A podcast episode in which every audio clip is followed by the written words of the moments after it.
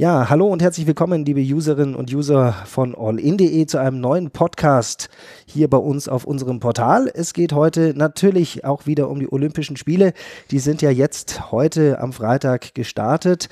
Die ersten Wettbewerbe haben auch schon stattgefunden, unter anderem die Teamwettbewerbe im Eiskunstlauf. Ähm, und da haben wir jetzt einen ganz besonderen Gast hier, Kati Schneider, vielen besser bekannt unter ihrem Mädchennamen Kati Winkler lange eine der besten Eistänzerinnen in Deutschland. Kati, hallo und herzlich willkommen. Hallo. Schön, dass du Zeit für uns hast. Ähm, Kati, du ähm, warst Dritte bei den ähm, Weltmeisterschaften in Dortmund 2004 mit deinem Partner René Lose, äh, warst dann mehrfache deutsche Meisterin und warst zweimal bei den Olympischen Spielen dabei, und zwar 98 und 2002. Das war Nagano und Salt Lake City. Richtig, ja. Jetzt haben heute die Olympischen Spiele in Pyeongchang äh, begonnen. Wie ist das so für dich, wenn du das aus der Entfernung beobachtest? Ist da das olympische Fieber wieder da? Also das olympische Fieber ist auf jeden Fall wieder da. Ich habe gestern auch auf Facebook erst Bilder von Nagano und Salt Lake City gepostet, weil ich einfach irgendwie gedacht habe, jetzt muss ich mal ein paar alte Bilder raussuchen. Ja. Das war so ein tolles Gefühl, dabei zu sein. Und heute war ich auch richtig traurig, dass ich die Eröffnung nicht sehen konnte. Du hast nämlich ein äh, Training gegeben. Genau, ich war selbst in der Eishalle, habe Erwachsene unterrichtet. Aber ich muss sagen, ich bin absolut im olympischen Fieber und hoffe, dass ich auch in der nächsten Zeit ein bisschen was sehen kann. Aber heute Morgen habe ich den Teamwettbewerb sogar teilweise gesehen. Okay, über den werden wir nachher noch mal ein bisschen sprechen.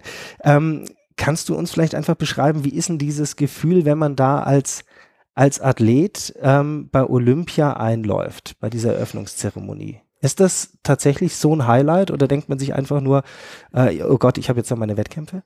Also da denkt man eigentlich überhaupt noch nicht an den Wettkampf, wenn man da einläuft. Es ist einfach Gänsehaut am ganzen Körper, muss ich sagen, weil das ist wirklich was Besonderes und ich glaube auch, das ist das Ziel eines jeden Leistungssportlers, irgendwann mal bei Olympia dabei zu sein. Und wir haben das zweimal geschafft und ich muss sagen, beides Male war, war es einzigartig und toll, hm. dabei zu sein. Das eine war Nagano, auch Asien, mhm. so wie jetzt Pyeongchang, äh, sind ja glaube ich schon die dritten Winterspiele in Asien oder in Ostasien.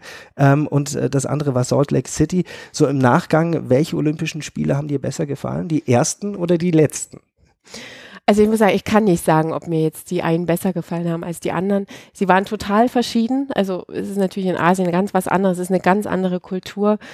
Aber es war auch in Amerika ganz, ganz toll. Also ich muss sagen, kann ich mich auch noch erinnern, da standen Scharfschützen sogar auf den Dächern damals okay. bei der Eröffnung. Also es war schon etwas anders, aber gut, es war natürlich auch die Zeit äh, der Anschläge mhm. und des mhm. Terrorismus. Aber es waren beide Olympische Spiele einfach toll. Also kann ich nicht sagen, was mir besser gefallen hat. Das heißt, du äh, hast jetzt nicht nur deine alten Fotos rausgezogen äh, und, und dir wieder angeschaut, sondern äh, dieses alte oder dieses olympische Gefühl bei dir ist tatsächlich wieder da.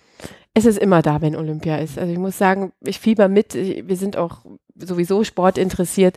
Ich freue mich auf Biathlon ganz toll. Ich freue mich auf Eiskunstlauf. Also ich hoffe, dass ich wirklich auch ein bisschen was sehen kann. Hm. Thema Eiskunstlauf. Ähm, da gebe ich einfach mal zu, ich bin da nicht sonderlich bewandert. Das weißt du auch. Wir kennen uns ja schon ein bisschen. Ähm, die ersten Wettkämpfe haben schon stattgefunden, der sogenannte Teamwettbewerb. Äh, wenn wir da einfach kurz äh, drüber sprechen, Paul Frenz zum Beispiel. Paul Fenz, ja. Paul Fenz, Entschuldigung, mhm. Paul Fenz. Ähm, äh, war da ja heute Morgen äh, schon dran und hat äh, leider nur Platz 9 erreicht. Da war es schon so, dass man sagen kann, er ist da unter seinen Möglichkeiten geblieben. Woran lag es denn? Also ich denke, man hat gespürt, dass er sehr, sehr aufgeregt war. Also es sind seine ersten Olympischen Spiele und er war sehr aufgeregt und man hat gemerkt, dass er sehr verhalten auch gelaufen ist. Und das ist immer schlecht, wenn man verhalten läuft, weil meistens bleibt man dann unter seinem Niveau. Und ihn hat es leider auch einmal auf den Popo gesetzt oder mehr oder weniger hat es nicht gelandet, den Sprung. Und das ist halt schade, wenn ihm gerade, wenn es drauf ankommt, das dann nicht funktioniert. Aber wir können von ihm grundsätzlich schon mehr erwarten. Also man kann schon mehr von ihm noch erwarten, denke ich. Auch die Pyretten waren sehr langsam, die sind sonst auch etwas schneller. Also ich glaube einfach, es war bei ihm wahrscheinlich wirklich diese erste Olympia-Aufregung. Mhm. Ähm, Apropos auf den Popo setzen, ähm, sind wir gleich bei, äh, bei Aljona Savchenko und mhm. ihrem Partner ähm, äh, Bruno Massot. Ähm, die zwei sind eigentlich so eine Medaillenhoffnung auch aus, aus deutscher oder aus Allgäuer Sicht, oder? Also wenn sie keine Fehler machen, weil die Paare sind alle sehr, sehr stark bei Olympia, äh, dann haben sie die Möglichkeit, wirklich Olympiasieger zu werden, weil die Programme sind toll, sie sind äh, gut vorbereitet, hatten aber heute im Teamwettbewerb auch eben einen Sturz in einem Wurf äh, hing damit zusammen, dass sie eigentlich den Dreifachwurfachsel geplant hatten, mhm. jetzt aber umgestellt haben.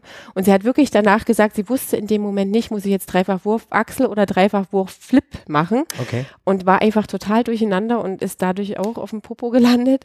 Aber ich denke, die zwei haben schon gute Chancen. Und vielleicht war es auch ganz gut, dass jetzt dieser Teamwettbewerb vorher noch war. Dann haben sie für ihren Einzelwettbewerb doch nochmal vielleicht die Kraft, das mhm. dann auch besser umzusetzen noch. Also kann man sagen, es war tatsächlich, weil du sagtest, die haben mhm. von dem einen Sprung zum anderen äh, kurz vorher gewechselt.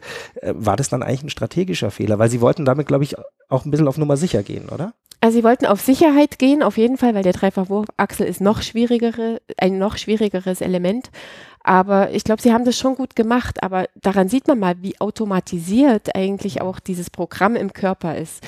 Und sobald sich was ändert, äh, man muss wirklich mit den Gedanken voll dabei sein. Aber wenn dann eben die Aufregung dazukommt, passiert sowas und solche Fehler. Hm. Ähm, ist das vielleicht auch so ein bisschen ein Erfahrungsunterschied, weil wenn wir uns jetzt äh, Paul Fens anschauen, der hatte gleich zwei Stürze mhm. ähm, äh, und eine Aljona Savchenko, die ja doch schon deutlich erfahrener ist. Ähm, mhm. Ich meine, sie ist jetzt 34 und hat äh, ich glaube ihre fünften Olympischen richtig, Spiele. Also das ist eine mhm. wirklich erfahrene Läuferin.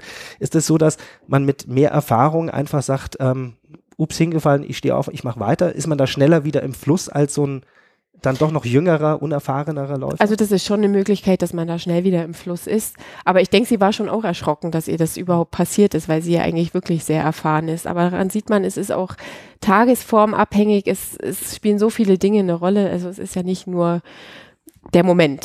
Hm. Was geht einem da denn durch den Kopf? Auch dich wird es während deiner Karriere mal auf die Nase gelegt haben bei einem Wettkampf. Ähm, was geht einem da durch den Kopf? Oder geht es einem überhaupt durch den Kopf? Äh, muss man dann die ersten äh, Sekunden danach wieder ganz besonders konzentriert sein oder was passiert da?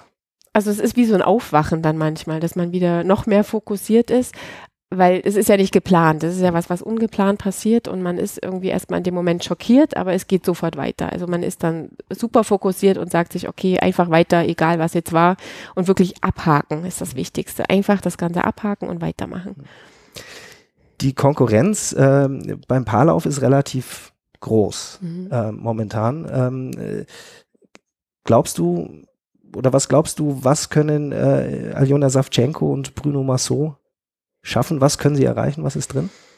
Also wirklich, wenn sie fehlerfrei durchkommen durch ihre beiden Programme, durch das Kurzprogramm und durch die Kür, dann bin ich der Meinung, haben sie auf jeden Fall die Möglichkeit, Olympiasieger zu werden. Mhm. Dann werden wir da ganz, ganz genau hinschauen. Ich drücke die Daumen. Ja, ich auch. ähm, jetzt äh, gibt es aber natürlich noch ein paar äh, äh, Eiskunstläufer, die auch äh, fast allesamt bis auf Paul Fenz äh, hier in Oberstdorf trainieren. Mhm. Das sagen, deswegen sagen wir mal ganz äh, großzügig, das sind alles Allgäuer Athleten. ähm, Schauen wir uns doch mal die anderen an. Ähm, wie sind denn da die, die Chancen? Äh, Kavita Lorenz zum Beispiel und äh, Joti äh, Polyzoakis, schwieriger Name. Mhm die sind beide auch noch relativ jung. Ähm, und das sind meines Wissens nach auch die ersten Olympischen Spiele für die beiden. Was ist da drin? Ist es mehr so ein Dabeisein ist alles? Also ich denke, für die beiden zählt schon sehr, sehr viel dieses Dabeisein ist alles, es überhaupt geschafft zu haben, bei Olympia zu sein, so wie es uns damals eigentlich auch mhm. ging.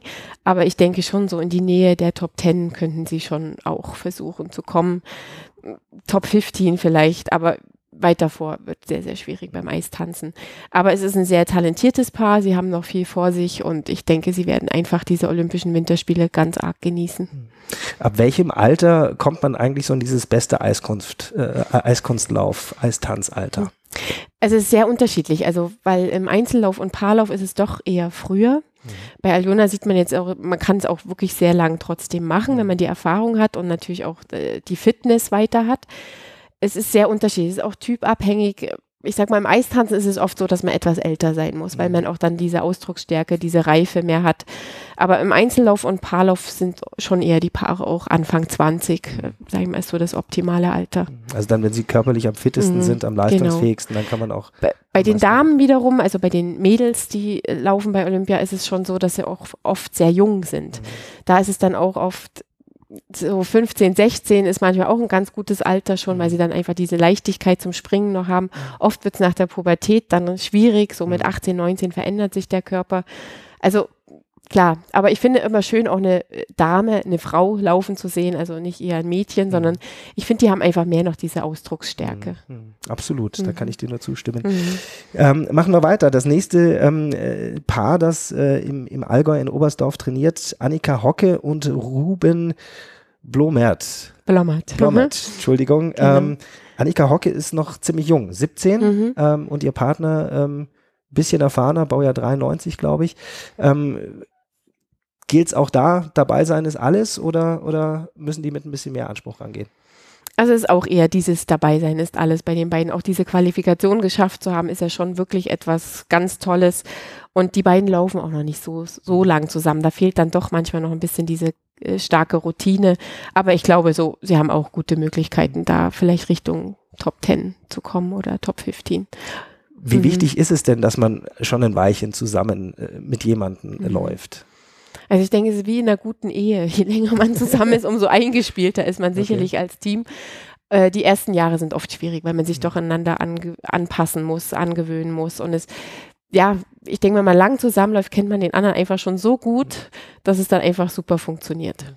Da Mhm. spielen ja bestimmt auch äh, zwischenmenschliche Dinge so eine, so eine Rolle irgendwie, dass ich weiß, wie tickt der andere, wann ist er zickig, oder? Das ist doch Mhm. was ganz was Elementares, wenn man so viel Zeit miteinander verbringt. Also es ist auf jeden Fall was ganz Elementares, weil man verbringt wahnsinnig viele Stunden zusammen auf dem Eis und wie gesagt, ich bin damals mit meinem Partner, wir sind 18 Jahre zusammen gelaufen. Das ist ist eine richtig lange Zeit und ich sage immer, ich bin gut geübt für die Ehe jetzt. Das stimmt, also viele Ehen halten nicht mal 18 Jahre. Ja. genau. Ähm, eine Athletin haben wir noch, ähm, Nicole Schott, Einzeldame, Hm. ähm, 23, wenn ich das richtig im Kopf habe. Ähm, auch das erste Mal, auch dabei sein ist alles, oder? Also für sie sicherlich auch. Äh, sie hat gute Möglichkeiten, aber nicht auf einen Medaillenrang zu laufen. Also das, glaube ich, ist bei ihr auch eher weiter weg, denn die Russinnen sind so stark und so gut. Also das wird sich wirklich unter den Russinnen wahrscheinlich ausmachen, der Olympiasieg. Mhm. Wenn wir da in die Zukunft schauen, äh, dann die nächsten Olympischen Spiele, auch wenn die jetzt äh, gerade erst noch laufen, äh, wo stehen wir denn in Deutschland, was Eiskunstlauf angeht? Du hast gesagt, die äh, Russinnen, die dominieren alles. Mhm. Also es ist, man sieht ja auch immer im Juniorenbereich schon, was so läuft und in, also die russischen Läufer sind einfach auch im Juniorenbereich wahnsinnig stark. Es ist natürlich, man kann es auch mit Deutschland nicht ganz vergleichen. Also es ist eine ganz andere Förderung in Russland. Russland ist Eiskunstlauf eigentlich die Nummer eins Sportart im Moment. Also jeder läuft Eis, der irgendwie kann. Sie haben wahnsinnig viele Eishallen und bei uns ist es ja doch eher so eine Sportart, die eher am Rande etwas läuft und Natürlich ist dann die Förderung auch nicht so da und es ist schon ein großer Unterschied zu Russland. Was Mhm. bräuchte es denn in Deutschland, damit da noch ein bisschen, bisschen mehr Nachwuchs da ist? Weil, wenn ich jetzt zurückdenke an, Mhm. an, an die Zeit, äh, so als ich äh, das auch ein bisschen verfolgt habe, Mhm. äh, Kati Witt, auch du, ähm, das waren ja, äh, ich meine, ihr habt ja auch in einem anderen System Mhm. Eislaufen gelernt. Ihr habt in einem anderen System trainiert. Mhm. Wir sind natürlich ganz anders groß geworden, das stimmt. In der DDR war natürlich Sport auch an erster Stelle. Es war ja so das Aushängeschild des Staates damals. Und ich finde, es ist heute einfach eine andere Zeit. Also auch für die Kinder heute. Also Eiskunstlauf ist ein sehr, sehr harter Sport. Also auch wenn man es vielleicht nicht so sieht. Aber diese vielen Jahre, die man da eigentlich ranhängen muss und diese vielen Stunden, dieses Techniktraining auch, ich glaube, dazu ist heute auch, äh, manche Kinder sind dazu gar nicht mehr bereit, das auch wirklich äh, zu geben. Wirklich alles dafür zu tun. Dafür ist, gibt es so viele andere Möglichkeiten heute auch. Und die Schule ist natürlich auch wichtig. Und ja, es ist schwer, in dem Sport äh, wirklich vorwärts zu kommen. Und man braucht viel, viel Geduld, viel, viel Ausdauer. Aber gut, vielleicht kommt ja wieder ein bisschen mehr die Masse. Die, es muss auch unten eine breite Mhm, Masse mhm. geben, dass eben wieder was hochkommt. Ja, und ein bisschen fehlen natürlich auch die Vorbilder dann. Denn ich finde immer, wenn in einer Sportart ein Riesenvorbild ist, also war es damals Boris Becker im Ja, Tennis. da habe sogar ich dann immer einen Genau. Tennisschläger in die Hand genommen. Deshalb sage ich, also das, ist so das, was vielleicht auch die Sportart dann ausmacht. Oder jetzt im Laura Dahlmeier im Biathlon. Mhm. Das ist das, was dann die Kinder auch wieder dazu bringt, zu sagen, okay, das möchte ich auch werden, so möchte ich auch sein. Und das fehlt vielleicht im Moment etwas im die Helden und die Idole. Genau. Ja, vielen Dank für deine sportliche Einschätzung. Da ich würde ganz gerne noch ein, äh, zwei Fragen stellen zu, zu Olympia an sich. Mhm. Ähm, natürlich stehen da als Athlet die Wettkämpfe im Mittelpunkt. Und natürlich möchte man so gut es geht ähm, diese Wettkämpfe abschließen. Ähm, aber wie viel Zeit bleibt denn für dieses Event ähm, Olympia? Ich meine, da kommen Sportler aus der ganzen Welt zusammen, aus den unterschiedlichsten Disziplinen. Ähm, Gibt es da irgendeine Chance, das auch zu genießen oder ist man vor dem Wettkampf nur auf den Wettkampf fokussiert? Also man ist natürlich auf den Wettkampf auch fokussiert, aber ich finde, Olympia ist sowas Besonderes, weil einfach aus allen Sportarten die Sportler mal zusammenkommen und man lernt auch mal aus anderen Sportarten die Leute kennen. Und also es war schon immer Zeit dafür, auch, auch sei, sei es in der Mensa, wo man zusammen gegessen hat oder andere getroffen hat. Also das war schon auf jeden Fall immer möglich, dass man auch dieses Feeling Olympia einfach mitbekommen hat. Mhm. Ähm, äh, sprich, man kann dann auch wirklich sagen, irgendwie man verbringt Zeit miteinander, man hat Spaß, es ist mal eine Party, äh, sowas gehört dazu. Also das war natürlich am Ende dann eher mhm. die Partys oder aber es war auf jeden Fall, ich habe ich erinnere mich, mich mit den Eishockeyspielern sehr okay. viel gefeiert am Schluss, das war auch toll in Salt Lake City. Feiern? Ah, die können gut feiern, Schon. ja, doch, doch. Die Snowboarder waren immer die ganz coolen, also die waren immer ganz entspannt auch. Okay. Okay. Und es war schon einfach eine tolle Zeit, also das auf alle Fälle. Ich habe auch Prinz Albert kennengelernt, okay. als Bobfahrer damals noch. Stimmt, richtig. Genau, der war richtig. damals noch als Bobfahrer dabei. Der hat damals noch in so einen äh, Anzug reingepasst. Genau. Das sah es noch ordentlich aus. Genau. Ne? Ja. Also es gibt auf jeden Fall die Möglichkeit, die anderen zu treffen. Man schaut natürlich auch andere Wettbewerbe an, mhm. wenn irgendwie möglich. Mhm. Was ich manchmal schade fand, ist, dass die Skifahrer sehr weit weg waren von dem mhm. olympischen mhm. Dorf. Also es ist ja doch eher verteilt. Obwohl es jetzt in Korea wohl so ist, dass es sehr, sehr eng beieinander liegt alles oder enger als mhm. sonst, dass mhm. man auch wirklich die anderen Wettbewerbe schauen kann. Mhm. Das heißt, du wirst äh, jetzt die nächsten äh, Tage sehr viel Zeit vom Fernseher verbringen und Olympia anschauen, oder? Also ich hoffe, ich werde es aber eher übers Internet, denke ich, schauen, okay. weil das Problem ist, wir haben Ferien. Ja, richtig, genau. und natürlich in den Ferien fahren wir oft weg ja, und sind ja. mit unserem Wohnmobilbus wieder unterwegs und da werde ich eher übers Internet versuchen, einiges mitzubekommen. Und du kannst natürlich auch schlecht sagen, äh, Kinder, ihr kümmert euch mal um euer Zeug, Mama schaut jetzt Fernsehen. Das ja, ich glaube, das wäre nicht so gut. Geht natürlich schlecht. Äh, beziehungsweise viele Wettkämpfe sind ja hm. auch nachts äh, mhm. und äh, da kommt man dann auch nicht so sehr zum, zum Fernsehschauen. Mhm. Biathlon schaust du dir auf alle Fälle an, hast du gesagt? Ja, weil meine Tochter großer Biathlon-Fan auch ist. Sie möchte auch mal eine Laura Dahlmeier werden, sagt sie immer. Okay. also Biathlon finde ich auch einfach spannend zum Zuschauen. Das Schießen und das Laufen, das ist einfach für den Zuschauer immer Spannung dabei ja, und ja. das schaue ich einfach wahnsinnig gern. Aber auch andere Wettbewerbe. Ich bin, wie gesagt, Sportfan und schaue eigentlich alles gern. Eishockey, äh, hast du auch deinen Spaß dran, abgesehen vom Feiern? Muss ich sagen, habe ich ja auch irgendwie einen Bezug dazu. Ich mhm. muss sagen, Eishockey ist auch irgendwie für mich, ich schaue mir dann an, wie sie auch laufen, wie sie läuferisch mhm. sind. Die mhm. Eishockeyspieler, sieht man auch Riesenunterschiede. Ich finde gerade die Kanadier, Finnland, Russen, die laufen auch wahnsinnig gut Schlittschuh, mhm. was bei uns auch manchmal noch nicht ganz so technisch gut ist. Ja.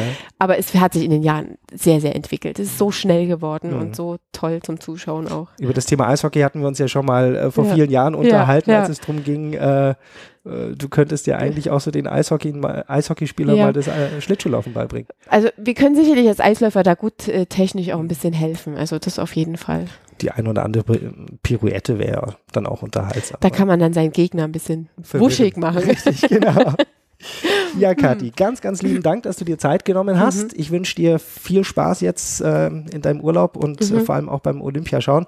Und äh, ja, wir drücken einfach allen Allgäuer Teilnehmern die Daumen und dem Rest auch, auf dass es einfach schöne Spiele werden. Genau, das wünsche ich mir auch. Vielen herzlichen Dank und auch Dankeschön fürs Zuhören, liebe Userinnen und User. Bis zum nächsten Podcast. Tschüss.